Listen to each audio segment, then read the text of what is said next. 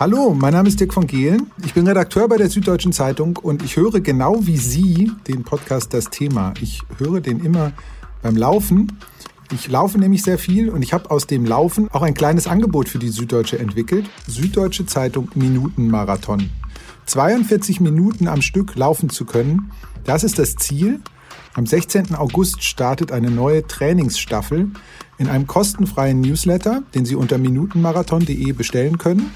Aber Sie können unsere Arbeit natürlich auch unterstützen, indem Sie ein Abo abschließen oder zwei Wochen erstmal kostenlos reinschnuppern. sz.de slash Probe, dort finden Sie alle Informationen. Und jetzt laufe ich weiter und viel Spaß mit das Thema.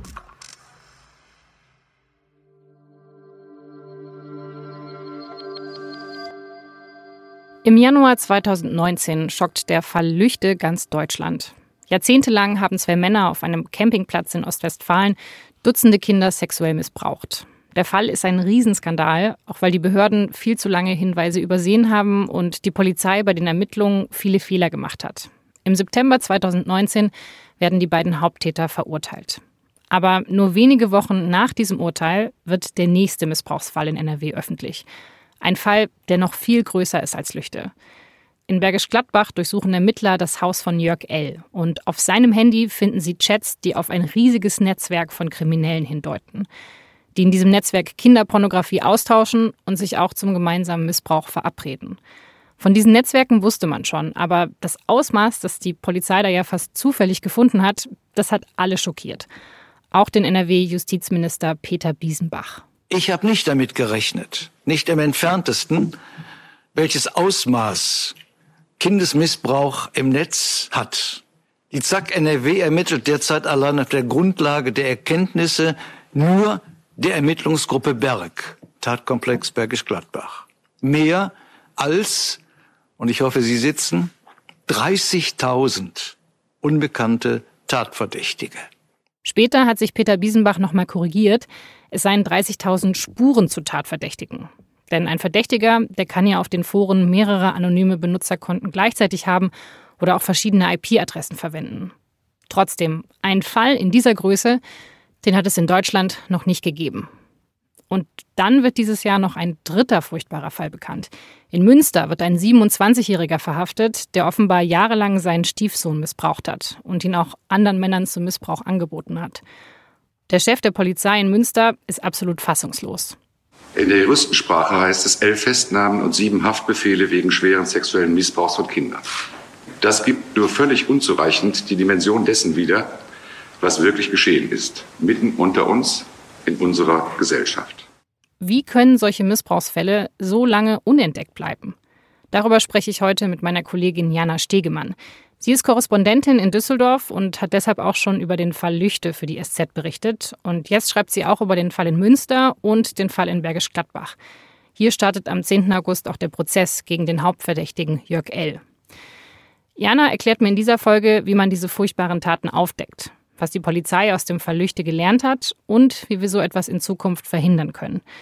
Kein einfaches, aber wichtiges Thema heute bei uns im Podcast. Sie hören das Thema. Ich bin Laura Terbell. Danke, dass Sie zuhören.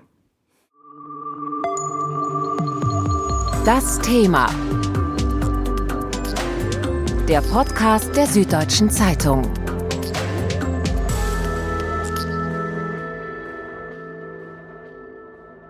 Jana, wir haben jetzt ja diese zwei Fälle, also den einen Fall in Münster und den Fall in Bergisch Gladbach. Zu Beginn die Frage, haben diese zwei Fälle irgendwas miteinander zu tun? Also gibt es da irgendwelche Verbindungen? Nein, gar keine, soweit wir wissen.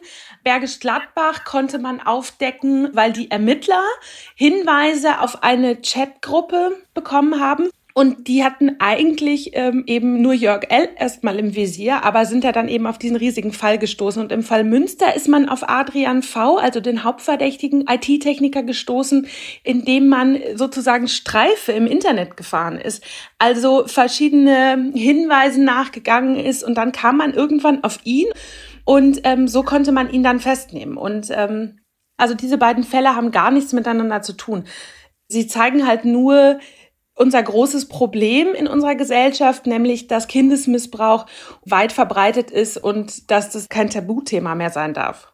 Und dass natürlich vieles davon einfach jetzt im Internet stattfindet, oder? Also das ist ja schon was, was wir bei beiden Fällen haben, dass diese Kommunikation im Netz stattfindet und sich darüber die Leute auch verabreden, Material austauschen und all diese Dinge. Genau, es ist äh, viel einfacher geworden, sich halt äh, Gleichgesinnte zu suchen. Ähm, ich war ja auch schon in vielen Prozessen, wo es um sowas ging. Und da zum Beispiel ähm, ging es immer darum, dass die eben diese Neigung haben, gemerkt haben, sie fühlen sich von Kindern angezogen. Aber natürlich ist die Hürde, das in der Realität dann eine Straftat zu begehen, erstmal natürlich hoch. Und dadurch, dass sie Gleichgesinnte im Internet treffen, ist es für sie viel einfacher und sie fühlen sich auch unterstützt und sie fühlen sich gehört und dass man immer darauf zugreifen kann ohne große Probleme, weil die meisten der Fälle in Bergisch Gladbach haben sich jetzt nicht im Darknet abgespielt, sondern wir reden von WhatsApp-Gruppen, wir reden von Skype-Gruppen. Also alles, was man nebenbei machen kann. Und die Ermittler selbst sind immer wieder überrascht, wie wenig einige da auch verschleiert haben, in welchen Gruppen sie Mitglied sind. Du hast dich mit diesen Fällen beschäftigt, hast ja auch sehr viele Unterlagen durchgelesen. Also gab es da irgendeinen Punkt, wo du auch dachtest, oh mein Gott, okay, das ist jetzt wirklich größer als alles, womit ich mich auch bislang beschäftigt habe? Ja, also im Fall Münster war das natürlich die Sache, die auch die Ermittler am meisten schockiert. Und zwar während des Corona-Lockdowns in Deutschland oder während der Kontaktbeschränkungen haben sich ja vier Männer in einer Gartenlaube in Münster getroffen, um einen Zehnjährigen und einen Neunjährigen über Stunden zu missbrauchen. Es waren in der ganzen Gartenlaube Kameras installiert, HD-Kameras, die wirklich diese abscheuliche sexuelle Gewalt aus allen Blickwinkeln eben äh, aufnehmen konnten. Und wenn man sich überlegt, dass da eben vier erwachsene Männer über zwei Tage, zwei kleine Jungs sexuelle Gewalt angetan haben, dann fragt man sich schon, in welcher Welt leben wir eigentlich? Dass sowas okay ist und möglich ist und dass Männer auf solche Gedanken kommen und dass Männer auch zu dieser Tat angereist sind. Der Adrian V., der Haupttäter von, mutmaßlicher Haupttäter von Münster, hatte ja eingeladen zu diesem Missbrauch, eingeladen in Anführungsstrichen natürlich. Ähm, und er hatte eben auch Geburtstag an diesem Samstag. Und ähm, das war so der Fall in Münster oder das Detail aus Münster, wo einem wirklich nur noch schlecht wird. Und wo auch erfahrene Ermittler gesagt haben, ja, die sind, waren schockiert, die konnten das nicht glauben, dass es passiert ist. Und hinzu kommt ja auch noch, dass die Mutter von Adrian V., eine Kita-Erzieherin, wusste, was in dieser Gartenlaube passiert und ihrem Sohn trotzdem den Schlüssel gegeben hat. Und so viel Empathielosigkeit macht einen natürlich fassungslos. Das macht einen fassungslos und, und ziemlich wütend, ehrlich gesagt. Das auch, ja. Und hinzu kommt ja im Fall Münster auch noch, dass da eben die Männer, die angereist sind, der eine hat ja sogar noch seinen Sohn mitgebracht. Das war ja der zweite Junge dann. Also einmal der Stiefsohn von Adrian V. und dann eben ein zweiter Junge, der von seinem Vater mitgebracht worden ist. Und das ist ja in diesen Fällen häufiger so, dass eben da eigene Kinder zum Missbrauch mitgebracht werden und auch anderen überlassen werden. Das ist für mich unvorstellbar. Aber mit dieser Realität müssen wir uns halt in Deutschland beschäftigen, dass es das gibt. Aber also was ich mich ja schon so ein bisschen gefragt habe, ähm, wir hatten jetzt Lüchte, wir hatten jetzt dann Bergisch Gladbach, dann Münster. Es sind jetzt alle drei Fälle in NRW.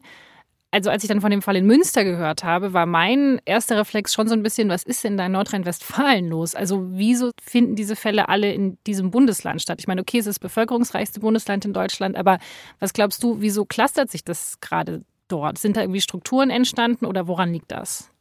Ich glaube, dass wir das erste Bundesland sind, wo einfach der Innenminister Herbert Reul dieses Thema an Platz eins gesetzt hat und das Personal beim LKA wurde verfünffacht. Das Personal bei der Polizei wurde vervierfacht. 32 Millionen Euro wird äh, neue Auswertetechnik investiert.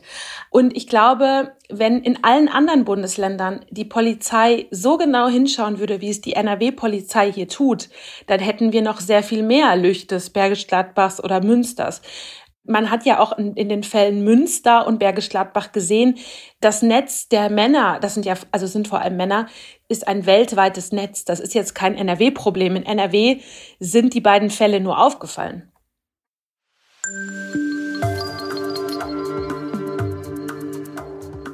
Wir sehen immer noch nur die Spitze des Eisbergs. Wir müssen uns als Gesellschaft eingestehen, Kindesmissbrauch und Kinderpornografie, das sind keine kleinen Einzelfälle, sondern es ist, das muss man so sagen, ein Massenphänomen. Das ist der Innenminister in NRW, Herbert Reul, im Januar. Reul ist bei der CDU. Er gilt eigentlich als eher liberal, ist aber als Innenminister auch dafür bekannt, hart durchzugreifen. Reul ist schon sehr lange in der Politik. Er war fast 20 Jahre im Landtag, dann 13 Jahre im Europaparlament und jetzt ist er seit drei Jahren Minister. Das heißt, er war auch schon im Amt, als der Fall Lüchte bekannt wurde, als zwei Männer auf einem Campingplatz in Ostwestfalen jahrelang mehr als 30 Kindern unfassbares Leid zugefügt haben. Und obwohl es in dem Fall immer wieder Hinweise gab, haben die Behörden lange nichts getan. Für die nordrhein-westfälische Polizei und ich glaube inzwischen für die gesamte Gesellschaft, da war Lüchte sowas wie ein Weckruf. Und ich bin inzwischen, auch wenn das Wort ganz komisch klingt, fast dankbar, dass es diesen Fall gab. Sonst würde diese Wegschauerei wahrscheinlich noch heute andauern. Reul sagt, man habe aus dem Fall in Lüchte gelernt. Da ist nämlich auch bei den Ermittlungen sehr viel schiefgegangen. Der Wohnwagen des Haupttäters, der wurde erst nur oberflächlich durchsucht. Später verschwinden dann Beweise aus der Asservatenkammer der zuständigen Kripo. Die Polizei wirkt einfach komplett überfordert. Die Opposition wirft der NRW-Polizei damals eklatantes Behördenversagen vor. Reul wird sehr stark kritisiert und die SPD in NRW, die fordert im April 2019 auch seinen Rücktritt. Wir machen das daran fest, was sich heute auch gezeigt hat, dass hier ein Innenminister, der für die Polizei verantwortlich ist, nicht konkurrent ist mit dem Justizministerium, was die Ermittlungen leitet. Reul tritt nicht zurück, aber er macht die Ermittlungen in den Fällen zur Chefsache. Der Kampf gegen Kindesmissbrauch soll bei der Polizei absolute Priorität haben. Seitdem wir Personal verstärkt haben, Technik verbessert haben, seitdem kommt ein Fall nach dem anderen ans Tageslicht. Und ich wette, das habe ich damals schon gesagt, das wird immer weiter so gehen.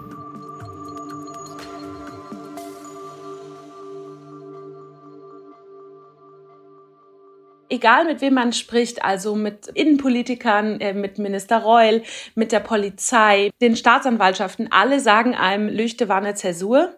Und nach Lüchte ist vielen erst klar geworden, äh, was wir hier eigentlich für ein riesiges Problem haben in Deutschland. Und dass dieses Problem nicht erst seit Lüchte besteht, ist klar, aber das war so der Anlass, viel zu ändern. Und da muss ich auch wieder sagen, hat eben unser Innenminister meinem Empfinden nach sehr gut reagiert, weil er irgendwann gesagt hat, so, er macht das jetzt zur Chefsache. Die Bekämpfung von Kindesmissbrauch ist jetzt das wichtigste Thema. Ähm, ja, und was heißt das konkret? Also was ist dann genau passiert? Also außer dass Herbert Reul gesagt hat, das ist wichtig, da müssen wir genauer hinschauen. Also es werden jetzt ja 32 Millionen Euro in neue Auswertetechnik investiert. Das Personal beim Landeskriminalamt wurde verfünffacht. Das Personal bei der Polizei wurde vervierfacht.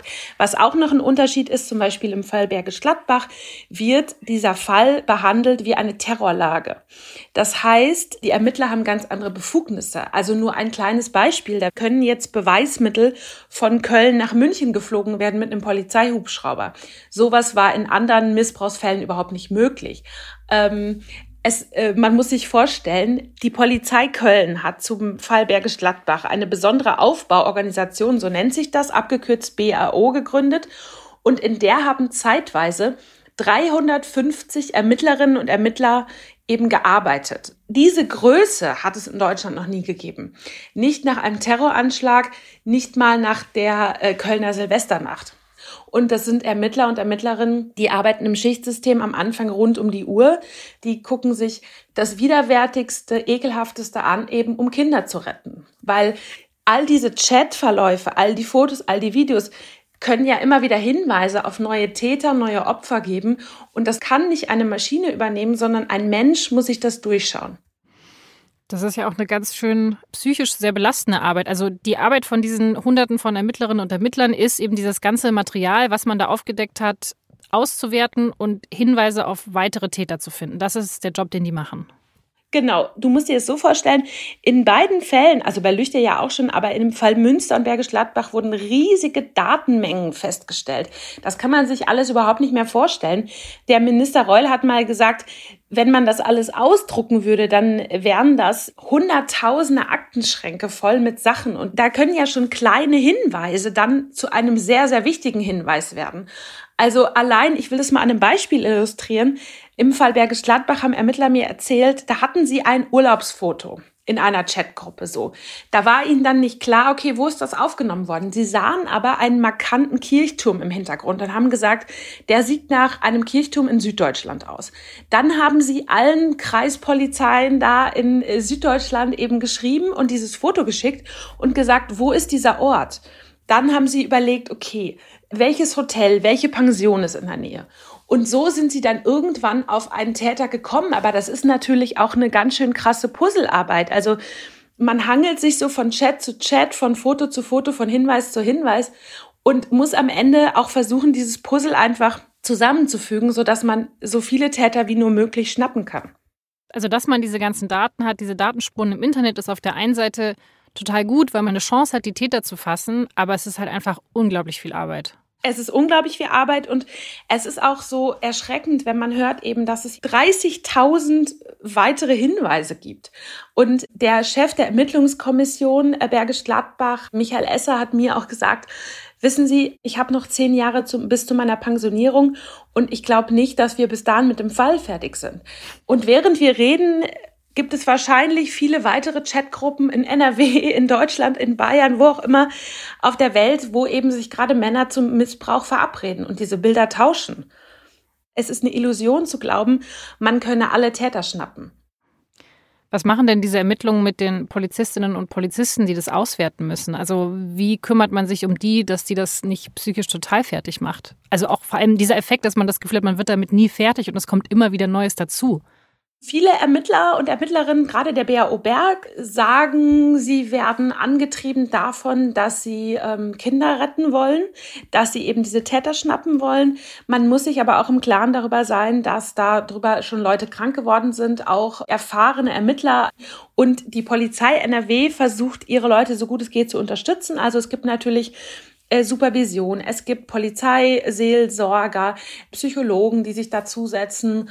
Also es wird ganz viel getan, um die Ermittler und Ermittlerinnen irgendwie zu unterstützen. Aber natürlich am Ende sagen einem alle Experten auch, das reicht bei einigen dann aber auch nicht. Und dann werden diese Leute darüber hinaus halt krank. Und ähm, deswegen haben irgendwann die Ermittler und Ermittlerinnen in der BAO Berg auch, äh, mussten die auch ihr Arbeitspensum reduzieren, weil am Anfang war das eine 60-Stunden-Woche und da hat irgendwann auch der Chef gesagt, ich will nicht, dass hier noch mehr Leute krank werden. Wir reduzieren mal wieder langsam auf eine 40-Stunden-Woche. Und hm. man muss halt diesen Druck aushalten, dass man weiß, während man an einem Hinweis arbeitet, werden Kinder missbraucht. Und wenn man selber was übersieht, dann. Genau, den Ermittlern muss auch klar sein, aber ich glaube, das ist da auch allen klar, weil das ist ja einfach nur menschlich, dass man nicht alles findet. Aber ich finde halt, dass sie jetzt derzeit schon 85 Tatverdächtige identifiziert haben, dass mehr als 50 Opfer gerettet worden sind die Anklagen werden im Akkord geschrieben und am nächsten Montag startet eben ja der Prozess am Landgericht Köln gegen Jörg L., also den Mann aus Bergisch Gladbach, durch den der ganze Fall ins Rollen kam. Aber also du hast schon erklärt die Dimension, wie viele Leute daran mitarbeiten, aber es gibt ja wahrscheinlich ganz viele verschiedene Stäbe und Gruppen, die sich mit diesen Ermittlungen beschäftigen. Funktioniert denn da der Austausch gut? Ich habe das Gefühl, dass es in diesem Fall sehr gut funktioniert, weil ich weiß, dass die von der BAO Berg eben in Köln, die äh, tauschen sich ganz, ganz eng mit allen möglichen anderen Polizeien in Deutschland aus. Und auch zum allerersten Male arbeiten die ganz, ganz eng mit der Staatsanwaltschaft in Köln zusammen, also viel enger als sonst. Sonst ist ja der übliche Weg, die Polizei ermittelt und wenn sie ausermittelt hat, dann übergibt sie eben ihre Unterlagen der zuständigen Staatsanwaltschaft. Und dieses Mal ist es ja so, dass allein bei der Staatsanwaltschaft Köln für den Fall Bergisch Gladbach drei Sonderstaatsanwälte und Staatsanwältinnen abgestellt worden sind. Das heißt, auch die machen nur alles, dass sie keine Hinweise verlieren und dass man da schnell ermitteln kann. Und der Leiter der Ermittlungskommission Berg äh, sagte mir auch, dass es einfach ihn ganz, ganz wichtig ist, dass sie die Zusammenhänge nicht verlieren und dass dieser Fall nicht zerfasert, weil durch unser Rechtssystem ist es ja so, wenn die Tatverdächtigen woanders wohnen, dann sind wieder andere Staatsanwaltschaften zuständig normalerweise und andere Polizeien. Nur in diesem Fall finde ich, ist es den Ermittlern gelungen, alle Fäden in Köln in der Hand zu behalten und den Fall eben so gut es geht aus Köln zu steuern. Ja, weil das war ja ein Fehler, den man in der Vergangenheit häufig gemacht hat, oder? Also, dass die Fälle dann bei den kleineren Polizeidienststellen lagen, die eigentlich damit gar nicht umgehen konnten. Genau, das war ja eben das große Problem im Fall Lüchte, dass da damals ganz lange eine kleine Kreispolizei ermittelt hat, die überhaupt nicht ausgestattet war für einen Fall dieser Dimension und die überhaupt auch keine Erfahrung hatte. Eben gerade bei Kindesmissbrauchsfällen ist es ja so, man braucht Ermittler, die sich damit auskennen, die Täterstrukturen durchblicken. Man braucht Ermittler, die spezialisiert sind, auch bei der Befragung von Kindern ähm, später. Und all das ist im Fall Lüchte äh, schiefgegangen. Und ich habe das Gefühl, dass die Polizei NRW da sehr viel raus gelernt hat und dass sie gesagt haben, ein Fall Lüchte darf sich nicht wiederholen und deswegen wird dieser große wichtige Fall Bergisch Gladbach gleich direkt bei der Polizei Köln angesiedelt, die eben in NRW das größte und erfahrenste Präsidium sind. Und dass da auch 350 Ermittlerinnen und Ermittler dran gesetzt wurden, zeigt ja auch, wie viel dieser Fall wert ist, weil es gab in der Vergangenheit auch Kindesmissbrauchsfälle, da waren dann am Ende irgendwie drei, vier Ermittler nur für zuständig.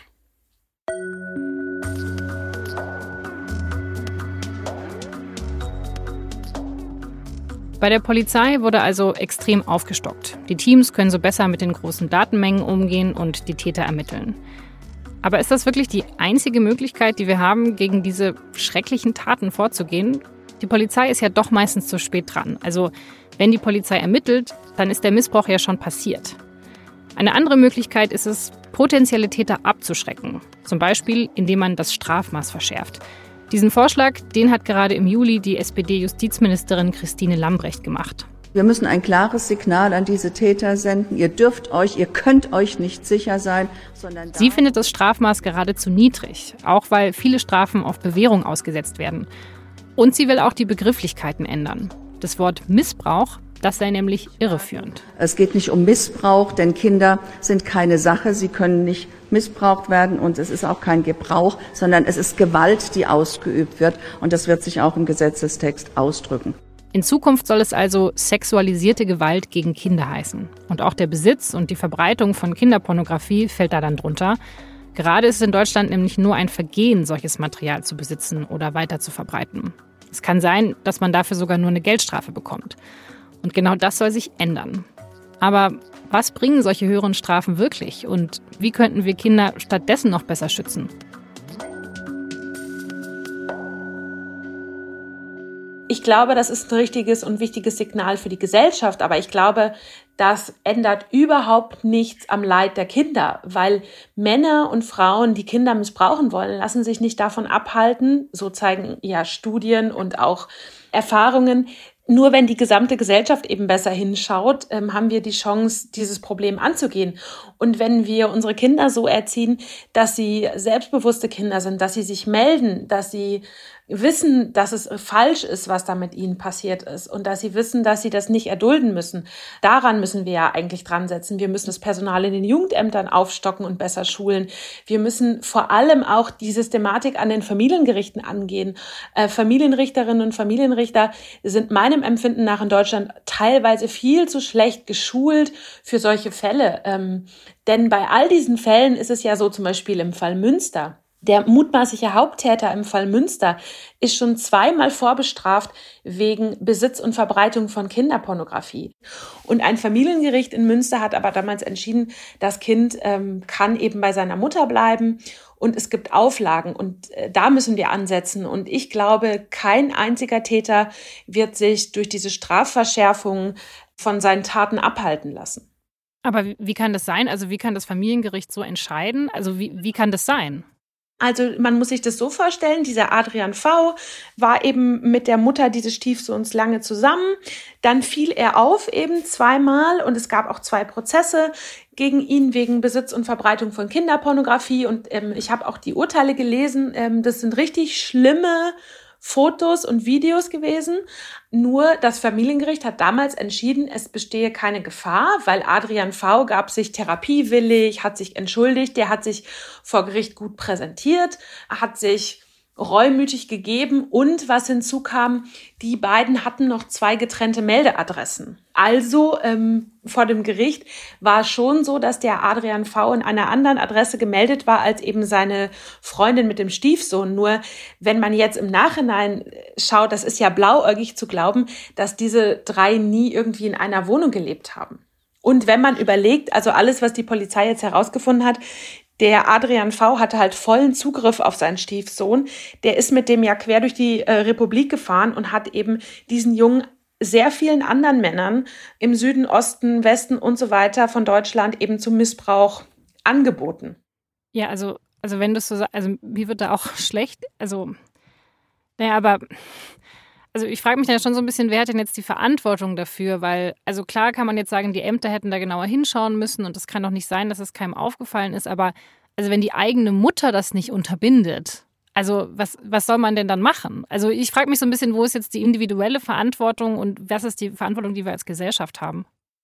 Ich glaube, im Fall Münster ist die individuelle Verantwortung ganz eindeutig bei dem Familiengericht, weil es als einziges hätte sagen können, das Kind muss aus der Familie genommen werden oder es gibt ein Verbot, dass der Adrian V dieses Kind treffen darf und man hätte viel mehr mit der Mutter sprechen müssen und sagen sollen, dass sie nicht weiter mit diesem Adrian V ähm, zusammenleben darf.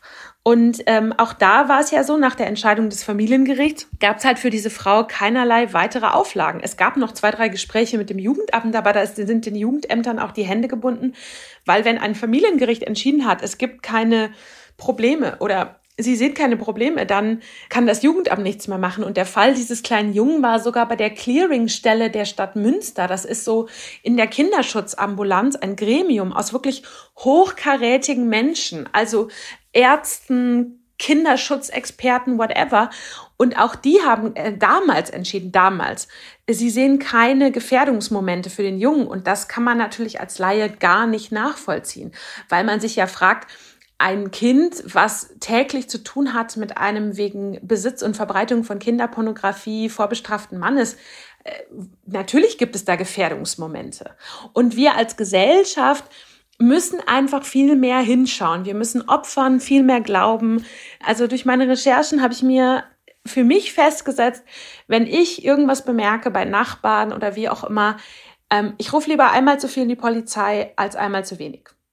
Aber da haben wahrscheinlich viele Leute Angst, dann auch so als Denunziant dazustehen, oder? Total. Es war ja im Verlüchte also auch so, dass die einzige Frau, eine Jobcenter-Mitarbeiterin, die hat zweimal sehr verzweifelt Hinweise auf den späteren Lüchter-Haupttäter gegeben.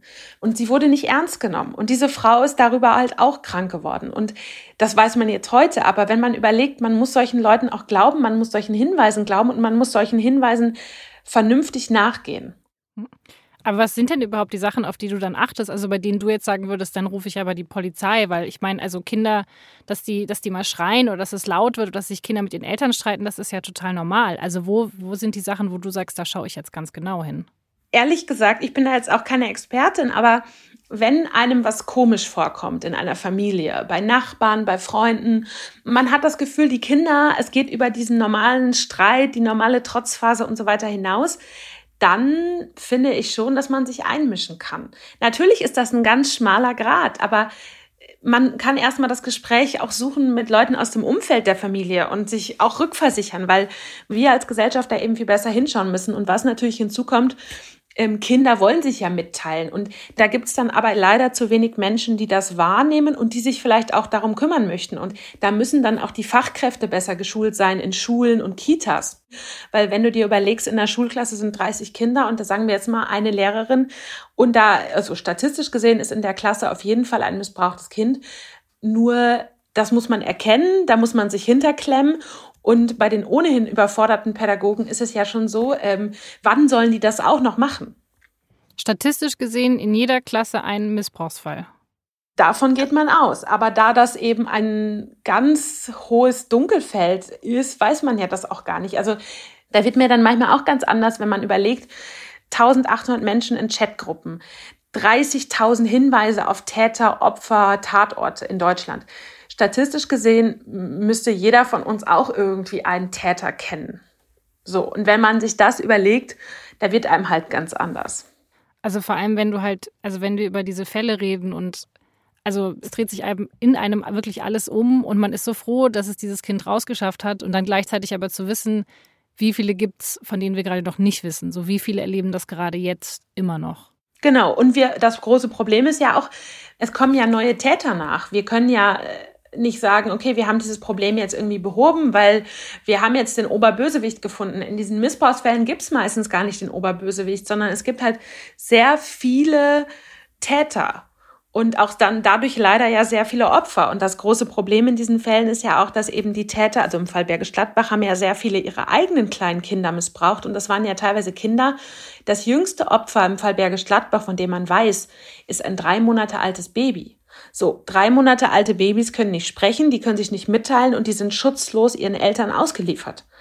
Das ist natürlich nochmal ein ganz anderes Problem. Genau, und deswegen ist unsere einzige Chance, glaube ich, als Gesellschaft in Deutschland, dass wir einfach so gut es geht hinschauen, dass wir Kindern, die sowas erleben müssen, die sexuelle Gewalt erleben müssen, die besten Therapien bieten, die es überhaupt gibt und dass wir einfach da sehr viel Geld und Energie reinpowern und nicht irgendwelche Sachen kürzen, sondern das muss es uns halt eigentlich wert sein. Aber hast du denn die Hoffnung, dass sich dann irgendwann solche Fälle mal komplett verhindern lassen? Also ich glaube, ähm, dass sich solche Fälle niemals verhindern lassen. Aber ich glaube, dass sich das Ausmaß vielleicht eindämmen lassen wird. Man muss halt versuchen, das so schnell wie möglich zu entdecken und aufzuklären. Und hinzu kommt ja auch, worüber man auch nie spricht, und das ist ja auch eine Sache, darüber möchten auch viele Leute einfach nicht sprechen, ist, wir brauchen ja auch bessere Angebote für Männer, die pädophil sind, die aber kein Täter werden wollen. Das hat man im Fall Bergisch Gladbach auch gesehen. Es gibt da Männer, die wurden erst durch diese Chatgruppe richtig aufgeheizt. Also die hatten schon die Neigung und äh, wollten Kinder missbrauchen, aber dieser Schritt, das im realen Leben auch zu tun, so sagen die Ermittler, kam erst wirklich durch diese Gleichgesinnten in der Gruppe und die haben sich in den Gruppen ja auch Tipps gegeben. Wie kann man Kinder betäuben? Ich will das jetzt alles gar nicht im Detail sagen, weil es wirklich schrecklich ist, aber es gab richtige Tipps, wie man eben Kinder gefügig machen kann, wie man Kinder betäuben kann, wie man das machen kann, dass es der Partner nicht mitbekommt und so weiter und so fort. Also ist es auch ein Problem, dass einfach das Thema so tabuisiert und stigmatisiert wird, was ja auch richtig ist, aber dass es dann dazu führt, dass Leute sich eben keine Hilfe suchen und dann stattdessen vielleicht diese Chatgruppen finden, da Gleichgesinnte haben und dann eben zu Tätern werden. Und da müsste man eben auch was tun. Genau, also ich finde es überhaupt nicht richtig, das zu tabuisieren, weil das haben wir ja über Jahrzehnte gemacht. Dieses Thema muss halt auf den Tisch. Jedem muss das klar sein. Ähm, Kinder müssen halt aufgeklärt werden. Kinder müssen aber nicht nur aufgeklärt werden äh, im Biologieunterricht in der Schule, sondern Kindern muss halt von klein auf gesagt werden, du musst dich nicht anfassen lassen. Wenn du das und das nicht möchtest, dann musst du das sagen. Dass Kinder eben wissen, wo die Grenzen sind. Was man sich ja dann auch oft fragt, ist, wie es den Kindern danach geht. Also schaffen die das, das zu überwinden oder zerbrechen die an diesen Missbrauchserfahrungen?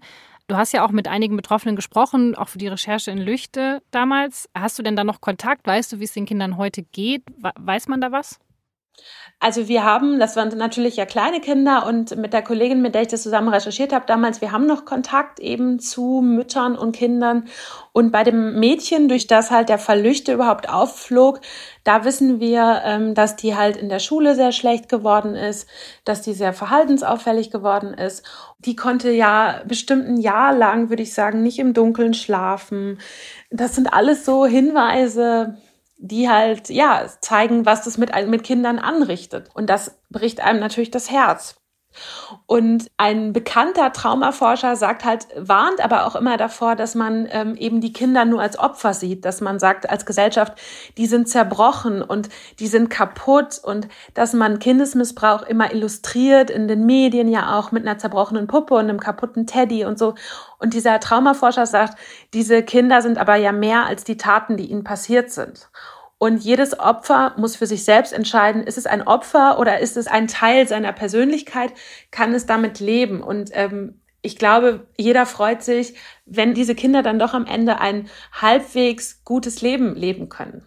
Und auch das ist wieder total wichtig, dass die Kinder jede Hilfe bekommen, die sie eben kriegen können in Deutschland. Und dass es da kein Theater gibt und dass sie nicht monatelang Therapeuten suchen müssen, sondern dass diese Kinder eben die schnellste und beste Hilfe in Deutschland kriegen, die es gibt.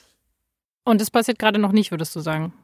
Ich würde sagen, es passiert gerade noch nicht, weil es schon so ist, dass Kinder, die Opfer von sexueller Gewalt geworden sind in Deutschland, Frauen, die vergewaltigt worden sind, teilweise monatelang auf einen Therapieplatz warten müssen, weil es einfach zu wenige Kassensitze gibt. Auch das könnte man ja beheben. Zum Schluss habe ich noch eine Frage an dich, Jana. Was machen diese Recherchen eigentlich mit dir? Also du hast Lüchte super lange gecovert, jetzt eben diese zwei neuen Fälle, die dich jetzt auch noch eine ganze Weile begleiten werden. Der Prozess geht jetzt ja auch erst los. Du wirst für die SZ darüber berichten. Ja, denkst du da nicht auch manchmal, ich hätte dann doch ganz gern mal ein anderes Thema? Ja, total. Ich hätte total gerne ein anderes Thema. Ähm, ich habe äh, bei meinem Vorstellungsgespräch für meine NRW-Korrespondentenstelle damals gesagt, ich möchte über viele leichte gesellschaftliche Themen berichten und buntes Zeug heißt es ja bei uns in der Branche. Ähm, das ist sehr nach hinten losgegangen. Aber ähm, ja, also ich lerne total viel bei der Recherche zu diesen Fällen. Ich habe das Gefühl, ähm, auch wenn mein Beitrag nur ein ganz kleiner ist, desto mehr wir darüber schreiben, desto mehr wir veröffentlichen können, desto besser ist es auch, um das in das Bewusstsein der Gesellschaft zu rücken. Aber mir geht es schon auch so, dass ich an manchen Tagen das Gefühl habe, die Welt ist schlecht. Aber dann gibt es wieder Erlebnisse, wo man denkt, okay, die Welt ist gar nicht so schlecht. Aber auch mir ist vor diesen Recherchen zu Lüchte, Münster und Bergisch Gladbach nicht klar gewesen, wie groß dieses Problem wirklich ist. Und ich habe Angst vor dem Tag, an dem jemand aus meinem nahen Umfeld am Ende Täter ist.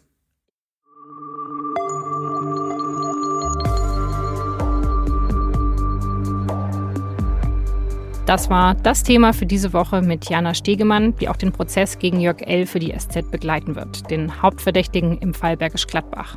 Der Prozess startet am 10. August. Im Fall Lüchte, da wurden die Haupttäter ja bereits verurteilt, aber auch da gehen die Ermittlungen weiter. Kurz nach der Aufnahme mit Jana wurde bekannt, dass jetzt ein Bekannter des Haupttäters angeklagt wurde und während man gegen ihn ermittelt hat, hat man noch 130 weitere Personen identifiziert, gegen die jetzt ebenfalls ermittelt wird.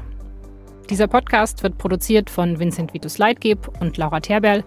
Außerdem an dieser Folge mitgewirkt haben Sophia Fehrenbach und Julia Ongert. Wenn Ihnen das Thema gefällt, wenn Sie Anregungen, Ideen oder Kritik für uns haben, dann schreiben Sie uns doch eine Mail an podcast.sz.de. Vielen Dank, dass Sie zugehört haben und bis zum nächsten Mal.